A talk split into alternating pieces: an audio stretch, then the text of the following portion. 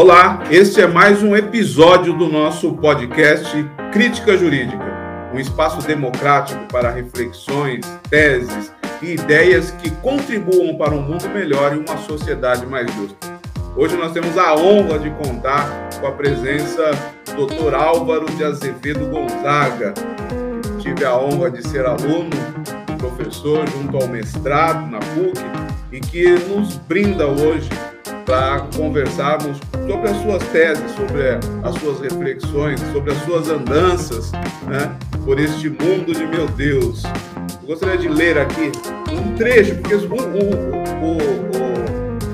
o, o programa inteiro seria necessário para ler só o currículo do doutor. Então, eu vou tentar dar uma resumida aqui é, apresentando o doutor Álvaro, que é pós-doutor em História dos Povos Indígenas pela UFGD, livre docente em Filosofia do Direito pela PUC São Paulo, pós-doutor em História das Ideias Jurídicas pela Faculdade de Direito da Universidade Clássica de Lisboa e pós-doutor em Democracia e Direitos Humanos, Direito, Política, História e Comunicação pela Universidade de Coimbra, doutor e mestre e graduado em Direito pela PUC e graduado em Filosofia pela Universidade de São Paulo. Doutor Álvaro, é um prazer imenso poder recebê-lo aqui e passo para o doutor para fazer a suas apresenta sua apresentação inicial. Então, olá a todas e a todos. Em primeiro lugar, muito obrigado, Jonadab, pelo convite que foi formulado para poder estar aqui com vocês nesse, nesse dia, né? A gente não consegue falar nessa manhã, nessa tarde, nessa noite, mas nesse momento de encontro. Então, seja ouvindo áudio, assistindo ao vídeo, vocês têm agora um momento de encontro em que a gente pode partilhar um pouco daquela trajetória, da história que nos constrói. Então, é, como diria o Heráclito de Éfeso, né, nenhum homem se banha duas vezes no mesmo rio, mas o Parmênides de Eleia vai dizer que a essência do homem permanece a mesma. Então, que nós consigamos se banhar nesse rio do conhecimento da temática indígena, consigamos sair diferentes, mas que nunca possamos perder a capacidade de indignação e de luta pelos direitos humanos. Eu penso que isso é algo realmente muito importante. Jonadab, ele fez a gentileza de fazer essa apresentação do meu currículo, e quando é feita essa apresentação do currículo, eu me filio algo que eu já venho relatando num curso de sociologia que eu tenho há mais de 10 anos. Eu digo que é preciso contrair o passado, expandir o presente para ter um futuro melhor. Então a gente não pode se prender ao meu passado, que é esse currículo. Esse currículo me trouxe até aqui, me trouxe até esse vídeo, me trouxe até esse encontro, me trouxe até esse podcast. Esse currículo ele tem que ser o passaporte de acesso, mas ele não pode ser o determinante das ideias. Muitas pessoas se prendem às ideias, se prendem ao seu momento, e a, como se fosse uma fotografia, esquecem que a vida é um vídeo e que ela passa. Quem vive do passado caminha passos largos para a tristeza, a depressão. Isso é a regra. Quem vive do futuro caminha passos largos para a doença do contemporâneo, que é a depressão. E quem vive o presente entende que não à toa esse tempo verbal carrega esse nome, presente, e também consegue expandir esse tempo e, com isso, viver a vida de forma expandida. Estarmos aqui, então, significa explicar o porquê eu cheguei aqui e responder a três perguntas básicas da filosofia: da onde eu vim, para onde eu vou e o que eu estou fazendo aqui. Essa formação foi apresentada pelo Jonadab com muita, muita alegria de poder ouvi-la. É, e tudo isso remonta a minha ancestralidade. Eu tenho essa formação jurídica, eu tenho a formação filosófica, e quando surge a pandemia do Covid-19, em 2020, tudo se fecha. Tudo se fecha. Eu fruí de uma série de privilégios, estudei em ótimas escolas, eu tive acesso a uma série de possibilidades, mas não por isso eu tenho abandonado minha história ou me envergonhei dela. Sempre estudei a temática indígena, trabalhei com a questão indígena. Já em 2006, estive numa aldeia Yanomami, localizada em Maturacá, a 7 quilômetros da Venezuela.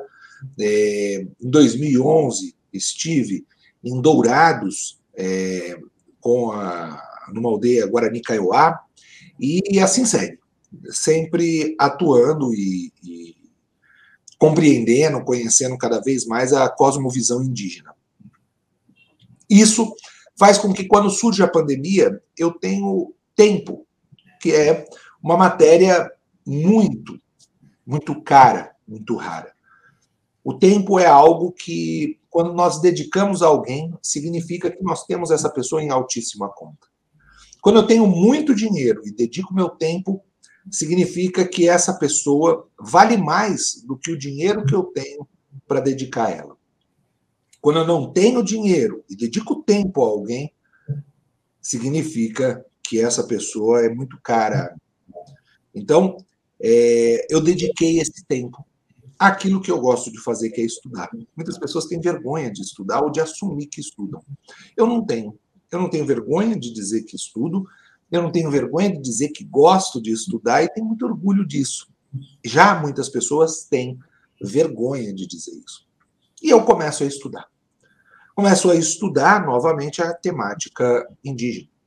Foi em março de 2020 quando tudo se fecha. E todas as minhas palestras, eu, como professor na área jurídica e da filosofia, constantemente era chamado para diversas palestras no modo presencial. E então essas palestras todas caem. E eu tenho mais tempo. Ao ter mais tempo, eu faço o quê? Ao ter mais tempo, eu faço o quê? Eu começo a, a estudar a questão indígena e penso que eu sou realmente uma pessoa institucionalizada. Eu preciso ter uma instituição a qual me vincular. Então, eu submeto uma candidatura de estágio pós-doutoral, um pós-doutoramento, na área de história, especificamente história indigenista, na Universidade Federal da Grande Dourados, a UFGD. Eu sou aceito e fico muito feliz porque, enfim, vou estudar uma área que eu nunca tive contato, que é a história. Uma área muito difícil de se compreender para quem nunca caminhou por ela com a técnica de alguém que passa pela graduação, pelo mestrado, pelo doutorado. Tive muitas dificuldades, mas conseguir avançar naquilo que foi possível. Pois bem. Então, é, submeto essa candidatura, começo a estudar, começo a assistir uma série de aulas, e foi um momento da vida em que eu comecei a recusar uma série de convites de palestras jurídicas na modalidade online, aceitando algumas delas, e sempre colocando como condição de que, quando retomasse as atividades presenciais, para lá eu voltasse para fazer uma palestra. Mas focalizando nas minhas aulas. Em momento algum, eu faltei em uma aula para poder ministrar uma aula. Organizei minha agenda nesse último ano em torno disso. E fui assistindo palestras, aulas, cursos, anotando, estudando, organizando. E ao final do curso nós temos que apresentar um relatório final. Esse relatório final, ele pode ser da mais variada forma, pode ser organizado como um relatório, como um texto, como uma dissertação. Meu relatório final teve como produto um livro, um livro que se chama Decolonialismo Indígena, da editora Matriosca, e que contou com o prefácio do ex-presidente da Bolívia, Evo Morales. Ah, mas aí você politizou o livro quando tem um prefaciador como um ex-presidente? Não. Na verdade, eu busquei a condição originária né, que Evo Morales tem. Ele é indígena, se autodeclara povos originários, e isso, para mim, é o mais caro, potente e importante de contar com ele nesse meu decolonialismo indígena. então, é apresentada à comunidade acadêmica esse trabalho. Esse trabalho é estruturado em sete, oito capítulos, sendo sete mitos e, e uma é, luta, ou uma provocação. Os mitos estão aqui não no sentido filosófico derivado do grego, de mité, que significa calar-se, de boca ouvido, que somente algumas pessoas podem acessar nas sociedades secretas ou discretas. Mas está em outro sentido. O mito está aqui no sentido de ser uma mentira, uma falácia, uma construção absolutamente equivocada. Aí é um mito. Aí sim está como um mito. Pois bem, eu vou construir sete mitos. Antes, eu faço uma apresentação. Antes do prefácio, eu faço uma apresentação.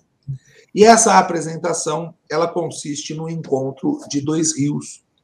E eu peço licença para ler aqui um pouquinho sobre esse encontro dos dois rios. Ao iniciar minhas palestras e ter meu currículo vitae apresentado, costumo dizer que precisamos contrair o passado, expandir o presente para termos um futuro melhor.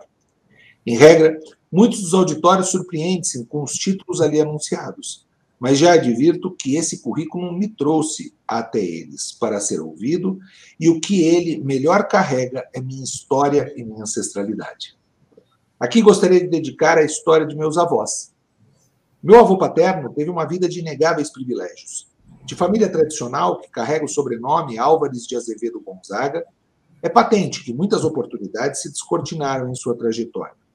Isso fez com que ele estudasse no Largo São Francisco, atual Direito USP, fosse aprovado em primeiro lugar no concurso do Ministério Público Bandeirante e se aposentasse como procurador de justiça aos 70 anos de idade.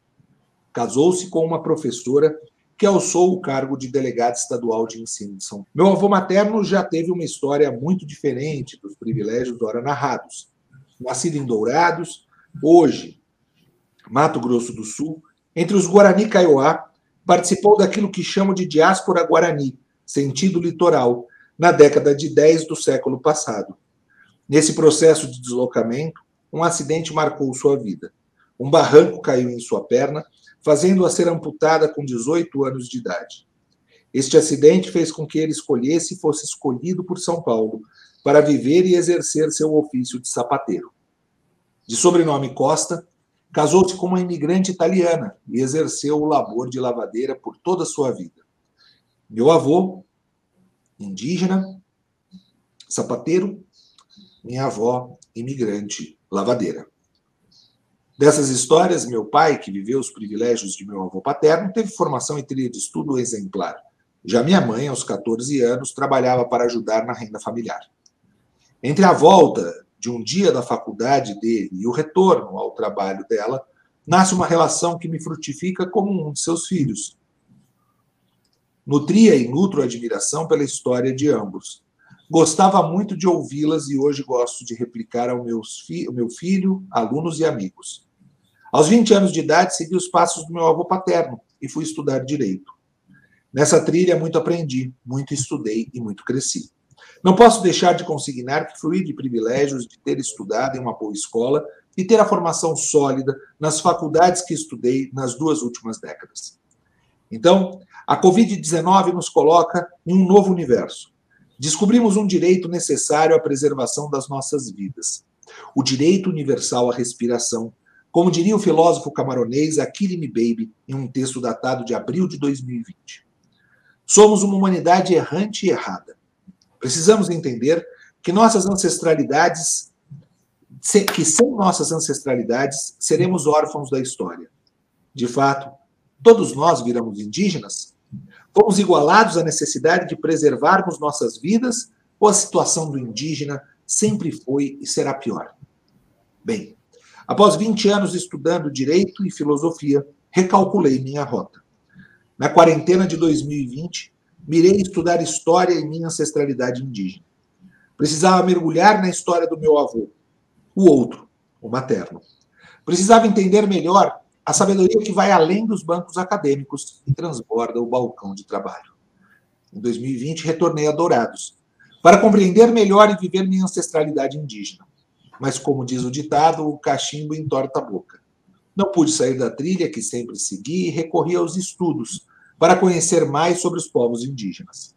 Comecei meu terceiro pós-doutoramento no programa de História da Universidade Federal da Grande Dourados e parte de minha pesquisa aqui se apresenta. Hoje, ao escrever esse texto aos 40 anos de idade, vejo que dediquei metade da minha jornada até aqui, 20 anos, à filosofia do direito, à filosofia e ao direito. Então, chega a hora de unir meus conhecimentos do direito e da filosofia aos meus próximos 20 anos de estudo sobre a história dos povos indígenas. e nesse sincretismo ancestral defender, estudar e lutar pelos direitos dos povos originários indígenas. E assim eu começo o livro com sete mitos. O primeiro mito é colocando os pingos nos índios. Por que indígena ou povos originários? E ainda passarei por uma revisão da temática indígena na próxima edição, porque eu já estou escrevendo a, próxima edição, que vai sair possivelmente no começo de 2023, é, com calma, né, porque o livro saiu em 2021, então tem ainda mais de um ano, mas eu estou começando a burilar mais novas ideias. E comprem o livro, tá? É importantíssimo porque a gente precisa difundir essa cultura. Vocês precisam ajudar a difundir essa cultura, certo? Depois, ao final aí, eu gostaria de deixar um cupom de desconto para quem tiver interesse de adquirir o livro, qualquer livro da coleção, porque aí também eu vou explicar como que foi construída a dimensão dessa coleção. Então, por que indígenas ou povos originários e não índios? Porque índio é uma dimensão equivocada que Cristóvão Colombo comete ao chegar nas Américas e acreditar que chegou nas Índias. Ao achar que chegou na, na Índia, ele fala: cheguei na Índia e quem está aqui são índios. Isso é um grande erro. Portanto, nós não podemos utilizar o termo índio. Nós temos que utilizar o termo indígena. Essa é a primeira lição. Ou povos originários. São os povos que dão origem a esse espaço. Então tá aí. O primeiro mito e vem com todo detalhamento, explicando a partir de textos indígenas muito referenciados.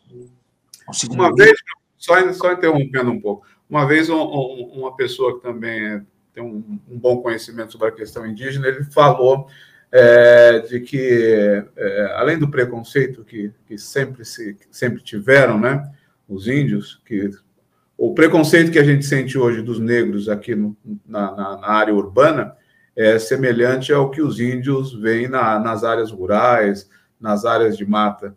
É, os índios também eram chamados de negros da terra. Isso é uma, uma questão, é, foi bem depois de, de, dessa intitulação de indígena, ou, ou, tem algum marco temporal em relação a essa, essa denominação?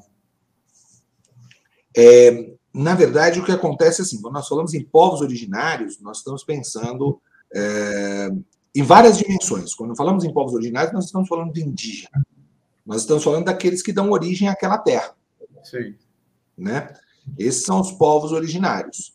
É, então, é, a gente pode aplicar isso aos indígenas, nós podemos aplicar isso aos povos, é, aos negros da África, nós podemos pensar isso né, aos asiáticos da Ásia, né? Então, assim, as regiões vão receber os povos originários, certo? Penso que essa é a, a melhor assim a forma de entendermos quando usamos essa terminologia. Né? É, já o segundo mito é o arco e flecha. O mito do arco e flecha, ou a alegoria do arco e flecha, é, dá conta do quê? Dá conta de que os indígenas, os indígenas, eles não precisam ser vistos estereotipificadamente. Então, todo mundo pensa quando fala indígena tem que ser aquele sujeito que pinta o rosto, usa um cocá e anda com arco e flecha na mão. É o Papa Capim da turma da Mônica. Papa Capim é um indígena? É. Num imaginário, inclusive, construído pelo romantismo. Mas só ele é indígena? Não. Temos indígenas médicos, médicas, advogadas, advogados. Nós temos aí uma juventude, jovens advogados, se formam, começam a atuar. Então, esses jovens advogados merecem todo o nosso respeito, certo? Eu já já estou mais velho, já, viu, Jonador? Eu já estou mais, mais velhinho, então não tem problema. Mas tem um pessoal bem jovem, bem jovem, está começando a, a construir teses, a defender dimensões jurídicas. Eu penso que é importantíssimo, penso que é, é super, super, super relevante quando nós falamos aí do mito é, de, do arco e flecha, porque as pessoas se frustram, né? Tem até uma historinha que eu conto lá no livro, que eu fui com um grupo de estudantes na região sul aqui de São Paulo, na zona, zona sul, né? Próximo ali em Parelheiros, uma, uma população Guarani-Mibai vive por lá, né? E aí, lá chegando, nós fomos pegar uma carona, dar uma carona um indígena que iria palestrar na região central de São Paulo. Quando a gente chegou, o indígena estava de calça social, camisa social e sapato. E aí todo mundo ficou frustrado, porque achou que ele ia estar, sei lá, de, de, de sunga, uh, com o peito aberto e com o corpo pintado. Ele não deixa de ser indígena e ele não precisa estar pintado, até porque as pinturas elas guardam uma relação e uma explicação. E aí é preciso ter esse cuidado. É preciso ter esse cuidado. Então, a alegoria, o mito do arco e flecha é importante. Indígenas não gostam de trabalhar, são preguiçosos, canibais, violentos e matam as crianças. Aqui é uma construção do, do modelo anticapitalista, mas não em bases marxistas. Porque existe uma tendência da construção marxista como crítica ao capitalismo sendo a única possibilidade. Aqui não. Aqui é uma dimensão de subsistência em que as pessoas conseguem sobreviver.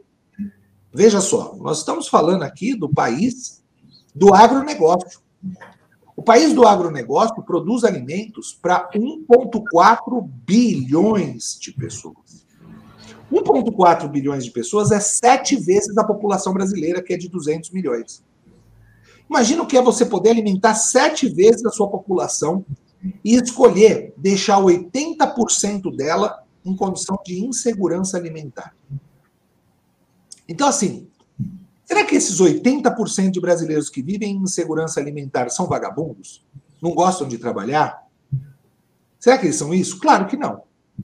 Esse modelo econômico é um modelo econômico que não consegue garantir aquilo que criticam nos indígenas, que é o que? A subsistência deles. Os indígenas buscam a sua subsistência. E ao buscar a sua subsistência, eles têm o quê? Eles têm uma vida e um padrão de vida muito diferente do padrão de vida que nos é vendido. Que nós temos que produzir, temos que fazer, temos que ser, temos que acontecer. Será que é isso? Então, é muito interessante essa problematização. Será que os indígenas são preguiçosos? Será que eles são violentos? Será que eles matam crianças? Está aí. Indígenas possuem muitas terras. Essa daqui eu vou pular para no final fazer análise. Que sim, sim. É, é, é, um dos principais pontos da discussão hoje né, no Brasil. Exato, é exato.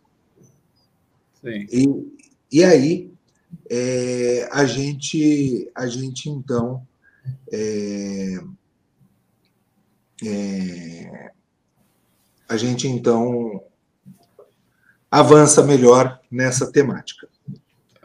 Muito bem. Indígenas não gostam de trabalhar. O quarto mito: indígenas possuem muitas terras. O quinto mito: indígenas estão desaparecendo no Brasil. Indígenas estão desaparecendo no Brasil. E isso começa a se refazer aqui, né?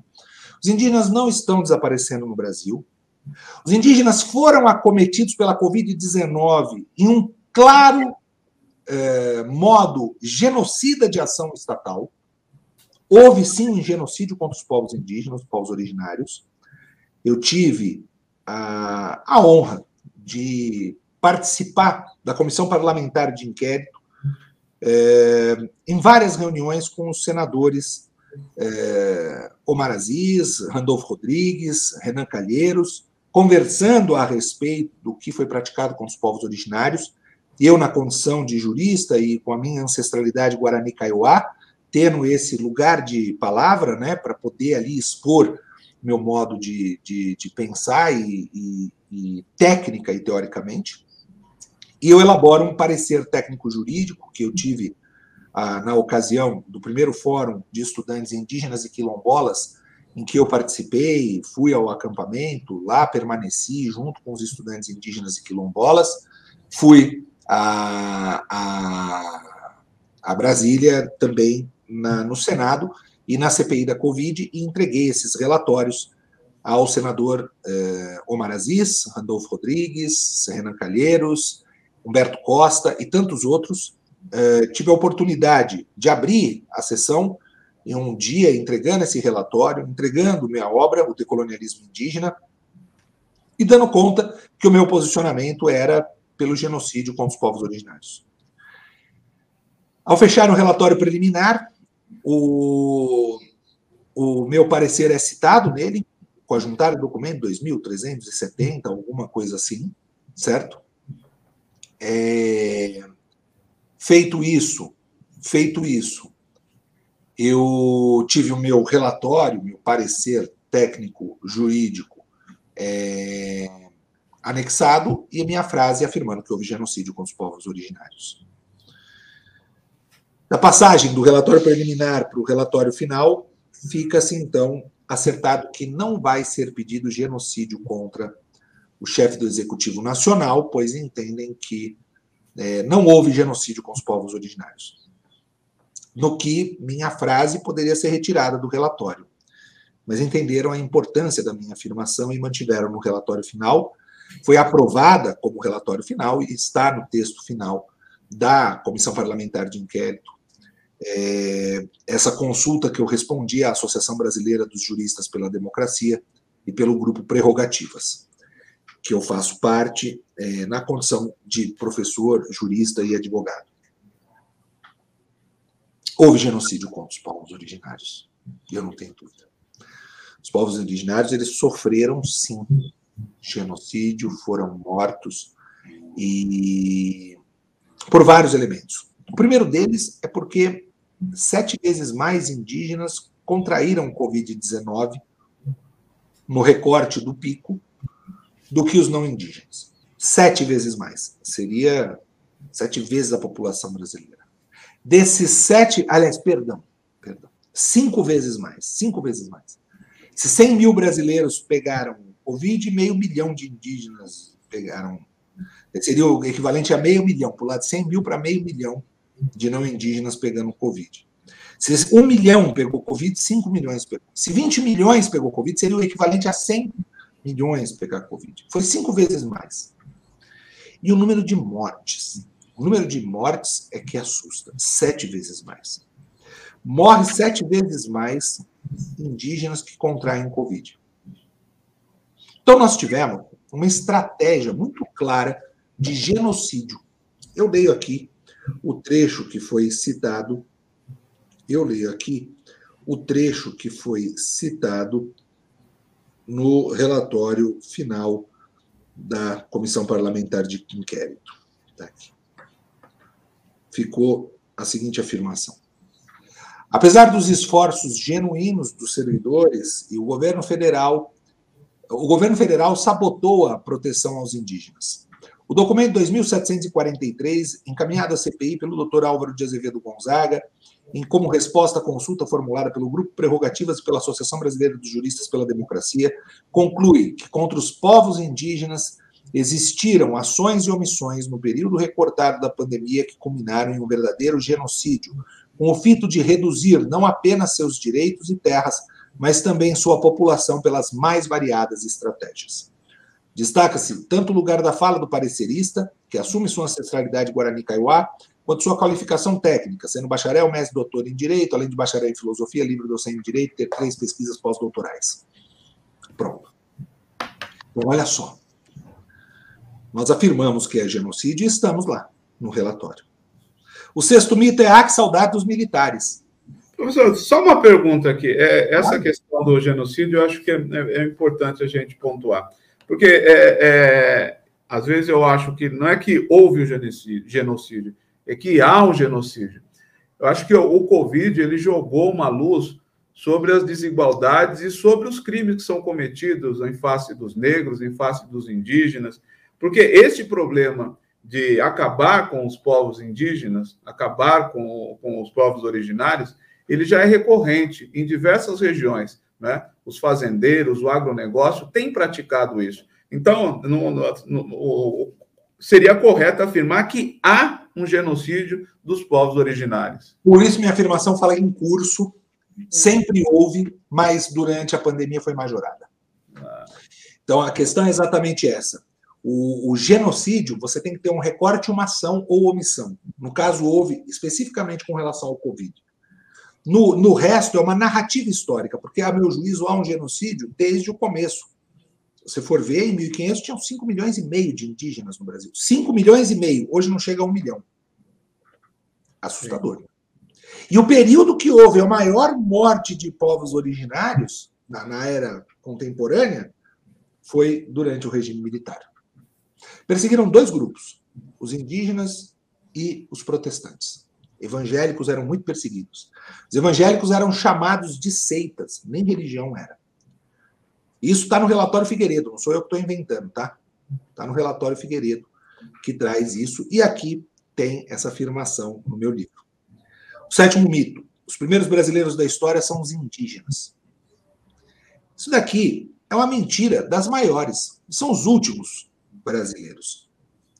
Indígena é povo originário Assim seguiu até a Constituição de 1988.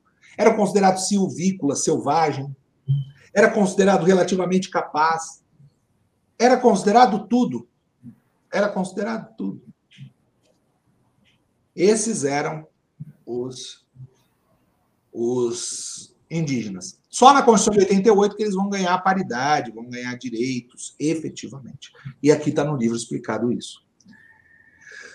O oitavo mito e aí, como nós falamos, a primeira luta é a decolonial, é a do decolonialismo. E eu começo o oitavo mito ou primeira luta com a seguinte problematização. Tanto decolonizadores como descolonizadores escreveram a história com a tinta vermelha. Aqueles, os decolonizadores, com a tinta vermelha do urucum. Já estes, os descolonizadores, com a tinta vermelha do sangue indígena. O sangue indígena. Descolonizar, descolonizar é tal qual passar uma borracha histórica. É passar uma borracha histórica. Achar que, ah, tudo bem, gente, já foi, passou, tá certo? Não teve escravidão indígena.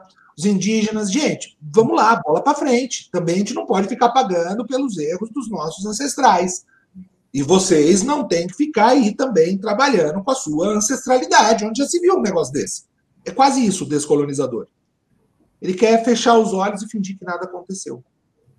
O decolonizador é aquele que diz: nós vamos mudar essa relação e vamos respeitar suas cicatrizes.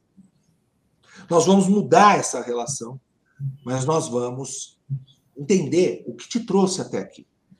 Esse é o decolonizador. Olha a diferença, olha a riqueza disso. É muito diferente. E aqui eu posso apontar para vocês não somente a questão indígena, há uma forte relação com a questão negra, com a questão quilombola. Não é possível admitir que exista igualdade simplesmente porque uma lei falou que existe. É preciso existir luta, resistência e muito mais.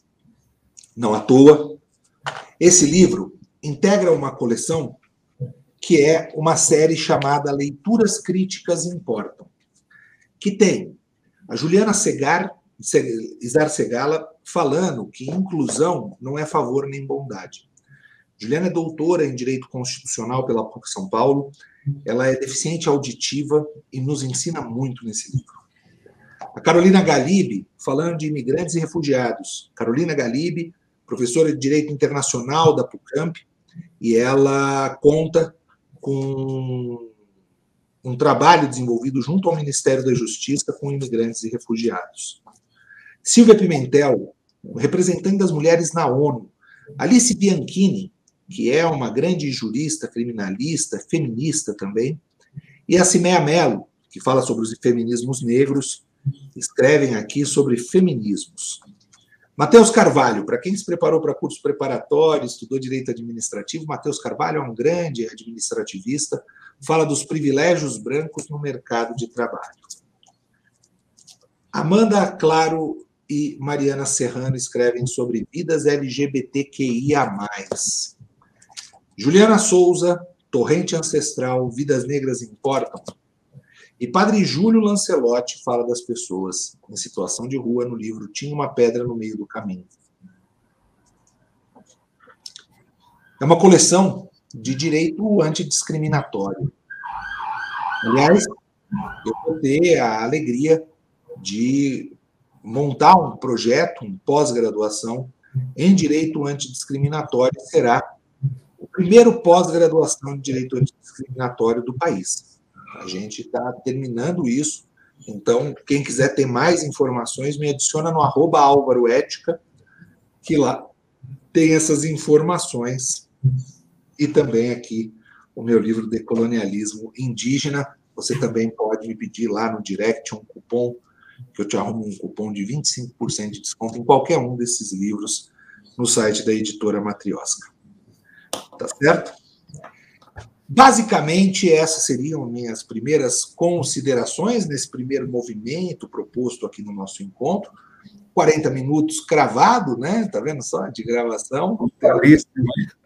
É, no tempo que me foi concedido. Então, é. quero agradecer mais uma vez o convite formulado. Estou à disposição agora para o nosso debate. Estamos em mais um nosso episódio do nosso podcast Crítica Jurídica com o doutor Álvaro Gonzaga, Álvaro de Azevedo Gonzaga. Professor, grande explicação, é uma, uma visão geral do livro que é excelente, né? É, lá em, na, na faculdade de Dourados, o doutor teve muito encontros lá com indígenas, conseguiu ir até as tribos. É, qual foi essa, essa, essa, essa convivência com eles? Nesse estudo que o doutor fez? Jonadab, é, por incrível que pareça, eu fiz tudo online, né? Isso é uma das coisas que eu me ressinto com o meu supervisor, falo muito com ele, com o Tiago, o Tiago Cavalcante fez o pós-fácil do meu livro.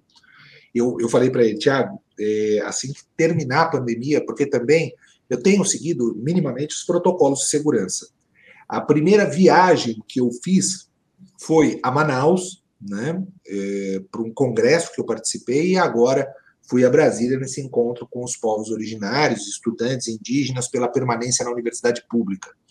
Então, eu tenho tentado uh, não viajar tanto e estou me segurando. É, já estou com uma agenda muito, muito, muito, muito alinhada. Mato Grosso, na Ilha dos Bugres, Dourados, com os Guarani Kaiowá. É, já tenho o convite também do do Sateré, enfim, o Edson Caiapó também já me convidou aí a Porto Seguro também para conhecer um pouco mais é, da, da cultura dele, o Tucumã Pataxó, é, tenho estabelecido contatos com o Casé Angatu, com a Márcia Cambeba, uma série de, de indígenas para visitar as aldeias e, e, conhecer ainda mais a cultura que é importante nós lutarmos, disseminarmos e também lutar por ocupar espaços. Né? Os indígenas precisam ocupar espaços. Quem é indígena? Isso daí está na Convenção 69. Né? Atualmente eu me declaro com ancestralidade indígena e busco né, essa condição indígena é, dialogando, verificando, porque é sempre uma via de mão dupla. Não basta você ser, se reconhecer, você precisa ser reconhecido. É a via de mão dupla para ser indígena. Aqui em Guarulhos, né, é, onde eu eu trabalho e também moro, nós temos aqui uma aldeia indígena multiétnica, filhos desta terra, né? A Vanusa Caindé faz parte dela. Eu estaria aí esse final de semana, ah. mas por conta das chuvas eu não pude ir, porque existiria um encontro organizado pelos pelos pelos por esse por esse grupo, né, é, indígena, mas não aconteceu foi remarcado, ia ser de 29 a 31 de outubro, está programado para, inclusive, fazer uma fala, participar e dialogar, mas não deu para participar. É, aqui já tiveram alguns incidentes nessa área. Primeiro, é até é, é, há uns três meses atrás, eles colocaram fogo em algumas ocas aqui, né? É, tentando assustar essa reserva, reserva é, indígena de Guarulhos, que ela fica numa área aqui de proteção ambiental e existe uma briga muito grande para a construção de um aterro sanitário numa área de reserva, que na verdade é um lixão, né? As pessoas querem falar que é um aterro, mas é um lixão. É, muitos dizem que os índios têm muitas terras, por isso deveriam voltar para seu, os seus habitats naturais. Muitas pessoas aqui dizem que vai bem de encontro ao que o doutor fala no seu quarto mito, de que os índios possuem muitas terras. É, onde está esse mito, professor? É, aqui tem 13%, eles falam 13% das terras para os indígenas, acham isso muito, né? Afinal de contas, não tem nem um milhão de indígenas. Agora eu quero entender por que, que 30% da terra está para o gado. Então, assim, se, se, me responder esse mistério da vida, ah, não, mas aí está na mão do latifundiário. Ah, então tá bom. Então, 30% das terras pode estar na mão de menos de 1% da população, que são os latifundiários. 30%. Três vezes mais. E 13% não pode estar na mão dos indígenas. E esses 30% tem o que andando ali? Gado, pastando. Quando eu falo gado, naturalmente, eu estou falando do gado mesmo, bichinho. Não estou falando de metáforas políticas que podem levar a crer ser outra pessoa. Mas, enfim, você vê aonde nós chegamos e que estágio nós estamos. Muito, muito complicado. E essa questão do, do, da, de possuir muitas terras, sobre a demarcação das terras indígenas, nos leva hoje a, uma, a, uma, a uma, um possível julgamento do STF que vai decidir sobre o marco temporal. O doutor tem analisado essa situação, tem visto esse processo? Como o doutor vê essa situação hoje do marco temporal? Tenho analisado, tenho me posicionado, tenho emitido pareceres, tenho feito é, conferências, proferido posições, que a questão é muito simples. É, o que, que, é o marco temporal? Insistem em delimitar, seja por via judicial ou por via legislativa, com a PL 490, que a terra deve ser é, recortada, recortada em 1988. 5 de outubro de 1988. Quem estava lá é deles. Quem não estava, não é. Logo depois do regime militar, com o menor número de indígenas da história do Brasil querem recortar as terras brasileiras. Tá certo isso? Claro que não. Absolutamente errado. Se quer fazer um marco temporal, por que gente não faz 1500? Ah, porque aí é muito longe. Ah, então 1988, porque é perto do quê? Da glória? Do sucesso? Por que gente não pega a Carta Régia de 1680 e faz o recorte? Aí lá também tinha bastante terra indígena, né? Lá tinha bastante terra indígena. Vamos fazer isso? Claro que não. Claro que não. Por quê? Porque querem fazer um marco temporal que é o seguinte, como se fosse uma foto. É daqui para baixo. O que existia em 88 para menos. Ou seja, querem dar aos indígenas o Brasil de 88 quando é o momento que eles ganham cidadania. Olha que grande erro. E é uma leitura gramatical do artigo 231 da Constituição Federal, que falam terras tradicionalmente ocupadas por indígenas. Aí ficam discutindo o tempo verbal.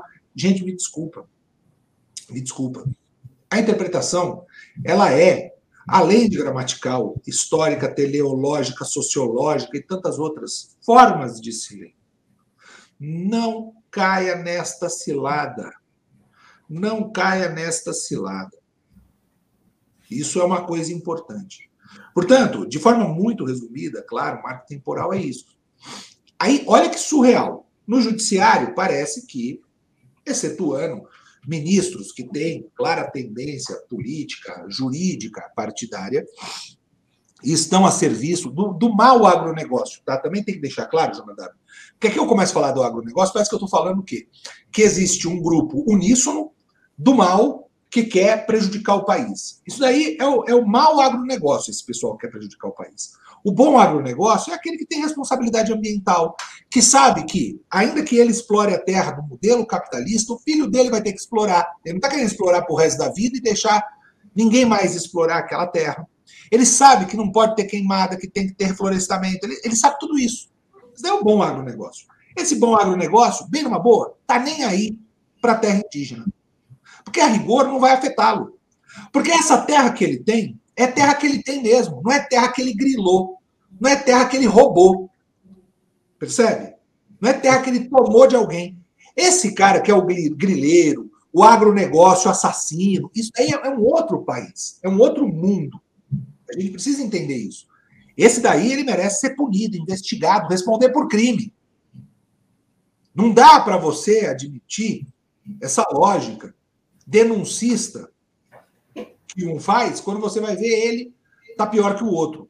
Aqueles que, em regra, criticam os indígenas são os denuncistas que não querem ser pego por grilagem. Primeira coisa. Aí, quando nós falamos dos indígenas, a PL 490 é um deputado federal que, na década antes de 2010, apresentou o projeto de lei. Foi recusado em 2009, se não me falha a memória, pela comissão, pela CCJ. Em 2013, ele morre. Ele já não está mais na legislatura. Ele morre. E sabe o que me fazem? Olha que surreal. Ressuscitam o projeto de lei dele em 2019. Foi recusado pela Comissão de Direitos Humanos, perdão, de um deputado morto que não tem mais mandato para andar o projeto de lei. E está andando. Isso, isso, é o Brasil, gente. Brasil 2021. Está andando. Não dá para andar um negócio desse. Por favor, pelo amor de Deus. Enfim, o marco temporal é não exatamente por isso. Nós temos que dizer não ao marco temporal, por quê? Por isso. Porque não é possível marcar a Terra no tempo. E se o tempo que tiver que marcar não pode ser 1988, tem que ser antes disso. Mas ninguém quer. Por quê? Porque vai afetar, de fato, a história do Brasil. O verdadeiro marco temporal está na ADCT, no artigo 67, no ato das disposições constitucionais transitórias. Quer ver? Deixa eu ver. Artigo 67 das ADCTs. A União concluirá a demarcação das terras indígenas no prazo de cinco anos, a partir da promulgação da Constituição. Por que, que não demarcou? Quer dizer, querem marcar as terras indígenas em 5 de outubro de 88, depois de já terem também dizimado uma série de indígenas, agido com estratégias genocidas, mas não demarcaram as terras indígenas nos cinco anos. Quer dizer, não respeitam a própria Constituição.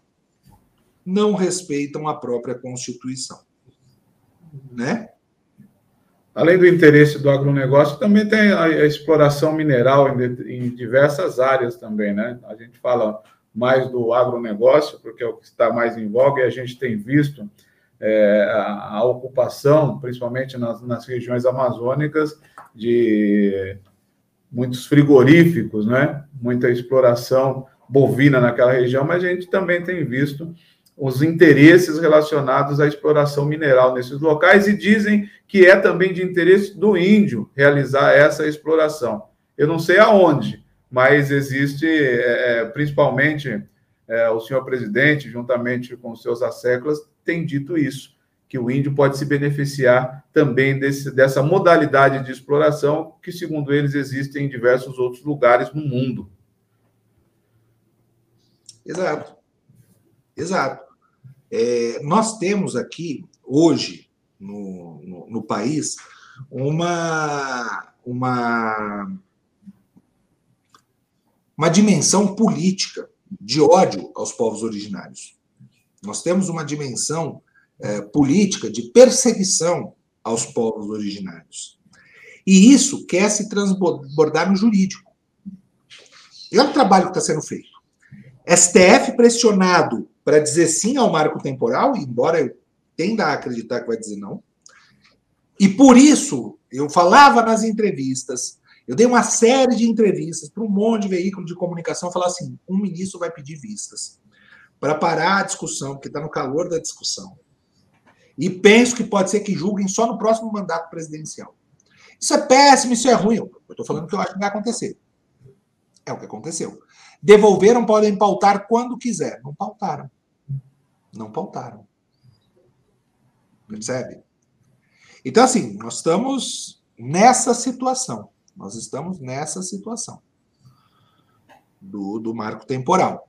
E acredito que vai ficar segurado assim. Sabe por quê? Para não andar a PL 490. E a PL 490 é a força do executivo, do executivo, perdão, é, do executivo junto com o legislativo, de falar, se não for pelo judiciário, a gente vai pela lei. Só que é uma lei natimorta, que vai ser declarada inconstitucional pelo judiciário. Ou Sim. seja, problemas que temos nessa dimensão. Sim. Professor, estamos chegando aqui no nosso horário. Eu queria é, entender o seguinte: é importante toda essa discussão, o estudo que é realizado pelo professor é de, de suma importância para a humanidade, para uma sociedade melhor.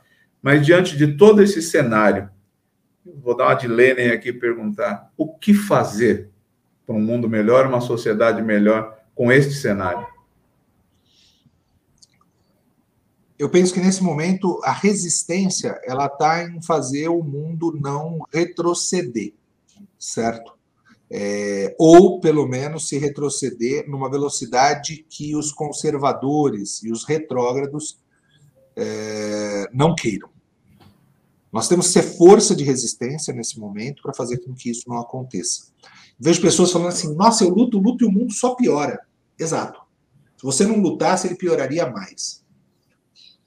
É, é essa mensagem pode não parecer, vamos dizer, é, que não é uma mensagem de esperança, mas é.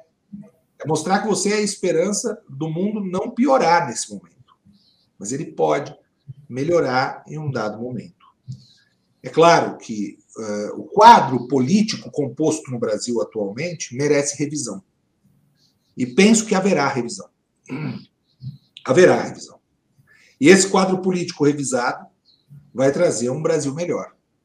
Álvaro, você está fazendo campanha para o candidato de tal partido que já foi presidente, ou já está fazendo campanha para a terceira via. Gente, eu estou fazendo campanha para que não exista polarização.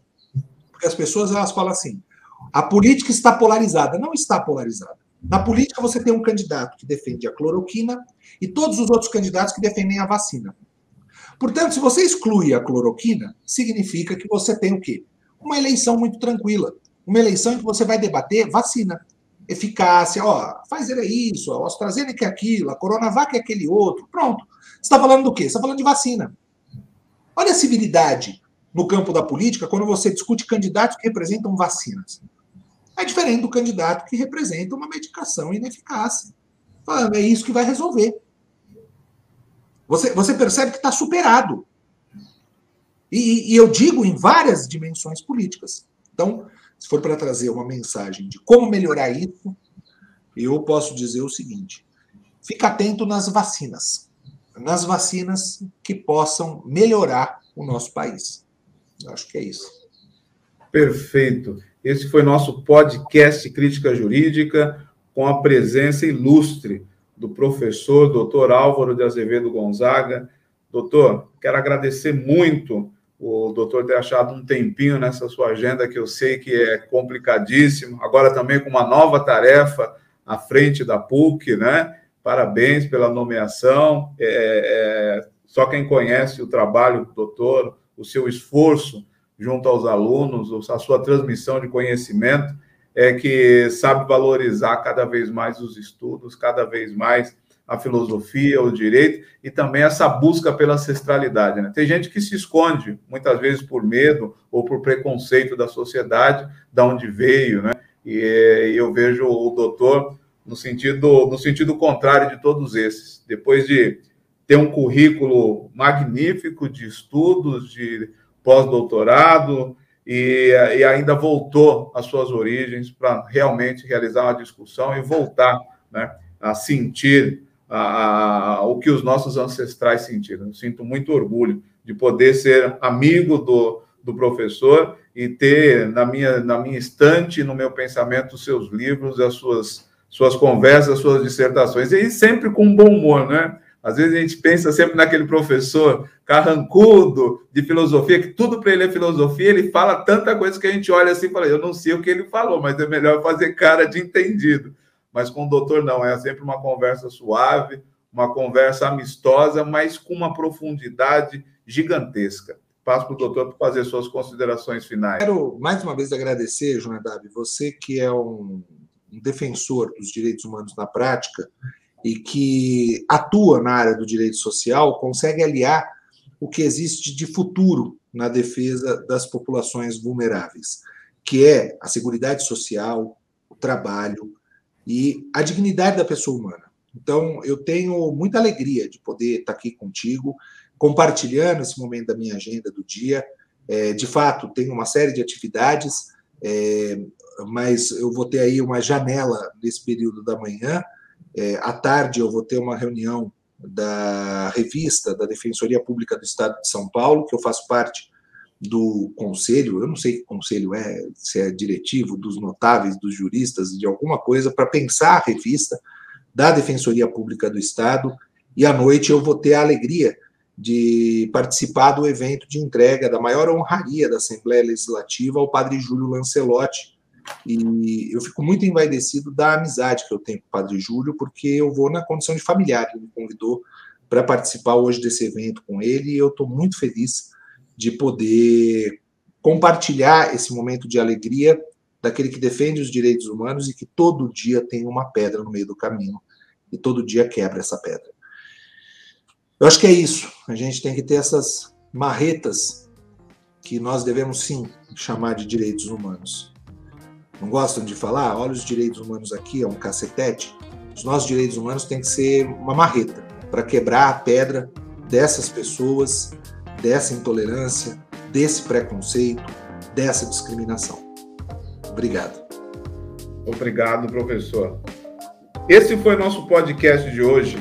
Se você gostou, faça seus comentários, nos mande sugestões, porque esse é um espaço democrático para reflexões, teses, ideias que contribuam para um mundo melhor e uma sociedade mais justa.